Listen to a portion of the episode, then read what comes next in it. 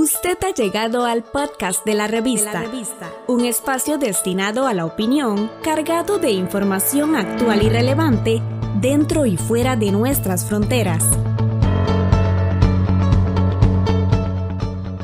Compartiendo información desde las Naciones Unidas.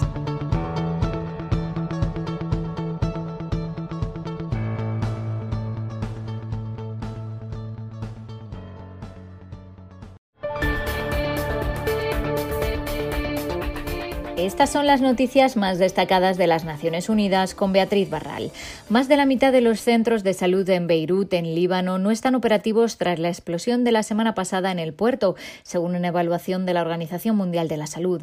El resto de las clínicas funcionan parcialmente según los daños que sufrieron. Además, tres de los principales hospitales de Beirut no están abiertos y otros tres están operando a menor capacidad, por lo que se han perdido unas 500 camas con importantes repercusiones para la respuesta de la pandemia y otros problemas de salud. Richard Brennan es el director regional de emergencias de la OMS. Una de las um, responsabilidades colectivas de las autoridades libanesas y socios como la OMS es restablecer la funcionalidad de todas las clínicas que se pueda y lo más rápido um, posible para abordar las necesidades por la pandemia de COVID-19 y otras necesidades esenciales de salud que pueda tener la comunidad. Las autoridades detectaron un aumento en el número de casos de coronavirus ya antes de la explosión, que ahora añade importantes retos para controlar la pandemia. La OMS ha enviado 25 toneladas de equipos de protección personal y los está distribuyendo en los centros de salud. La Organización Mundial de la Salud ha recordado a los jóvenes que tienen un papel importante para ayudar a controlar la pandemia, pero ha negado que los rebrotes en algunos países sean culpa de la gente joven. El director general de la organización, el doctor Tedros, ha explicado que aunque la mayoría de los jóvenes no corren un alto riesgo de contraer enfermedades graves durante esta pandemia, desempeñan un papel importante y comparten la responsabilidad colectiva de ayudar a detener la transmisión. Con motivo del Día Internacional de la Juventud, la OMS ha subrayado el impacto que está teniendo la pandemia en el futuro de los jóvenes por sus consecuencias en la educación, la economía y el empleo. La organización ha pedido a los jóvenes y niños que, además de mantenerse seguros ellos mismos y a sus seres queridos, hagan oír su voz.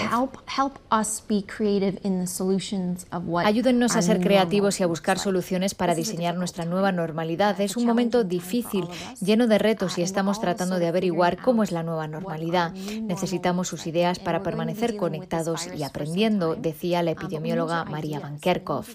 La OMS advirtió que hay que ser cuidadosos con la retórica de que los rebrotes son culpa de los jóvenes. Michael Ryan es el director de emergencias. No es culpa de nadie, una pandemia no es culpa de los jóvenes o los mayores, es un virus que se está expandiendo. Una vez que el virus está en un área geográfica o en un grupo de edad, todos estamos en peligro y debemos cumplir nuestro papel. El secretario general de la ONU ha pedido que se garantice el paso de la ayuda humanitaria en Bolivia ante los bloqueos en carreteras que tienen lugar desde hace más de una semana. Antonio Guterres instó a que se permita el paso de ambulancias, oxígeno y medicinas en condiciones de seguridad y a que se realice la entrega de bienes y servicios esenciales para la población en un comunicado de su portavoz pidió a los líderes políticos y sociales que mantengan la moderación para evitar una escalada de violencia y los exhortó a contribuir a preservar la paz. El 23 de julio, el Tribunal Supremo Electoral de Bolivia anunció que las elecciones presidenciales se celebrarían el 18 de octubre, lo que significó un segundo aplazamiento de los comicios programados originalmente para el 3 de mayo y luego pospuestos una primera vez para septiembre. En un comunicado conjunto, la Conferencia Episcopal Boliviana, la Unión Europea y las Naciones Unidas expresan su pleno apoyo al Tribunal Supremo Electoral y reiteran que acompañarán los esfuerzos que ha estado realizando para lograr consensos entre los actores políticos y sociales que contribuyan a fortalecer la institucionalidad democrática y el proceso electoral. Al menos 23 países han pospuesto sus elecciones o referéndums nacionales y más del doble han aplazado elecciones regionales, según ha explicado Guterres en un debate del Consejo de Seguridad sobre los efectos de la pandemia en el mantenimiento de la paz. La pandemia amenaza no solo el desarrollo que ha costado tanto alcanzar y las ganancias en la construcción de la paz, sino que corremos el riesgo de que se acerbe conflictos o fomente nuevos.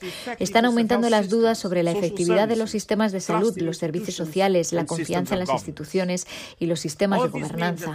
Todo esto significa que nuestro compromiso con el mantenimiento de la paz es más urgente que nunca. Hasta aquí las noticias más destacadas de las Naciones Unidas.